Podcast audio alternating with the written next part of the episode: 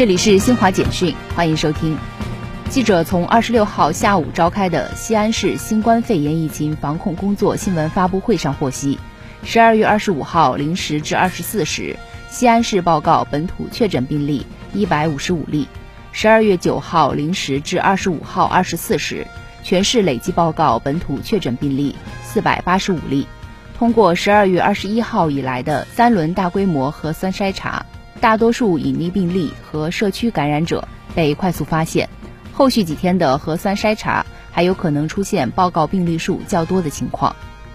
交通运输部长江通信管理局日前发布消息称，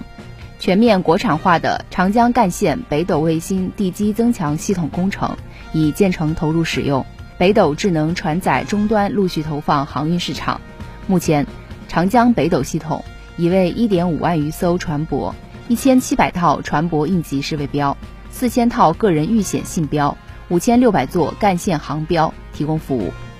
据日本气象厅消息，东京时间二十六号十七时二十六分，北京时间十六时二十六分，日本冲绳县宫古岛近海海域发生六点零级地震。以上由新华社记者为您报道。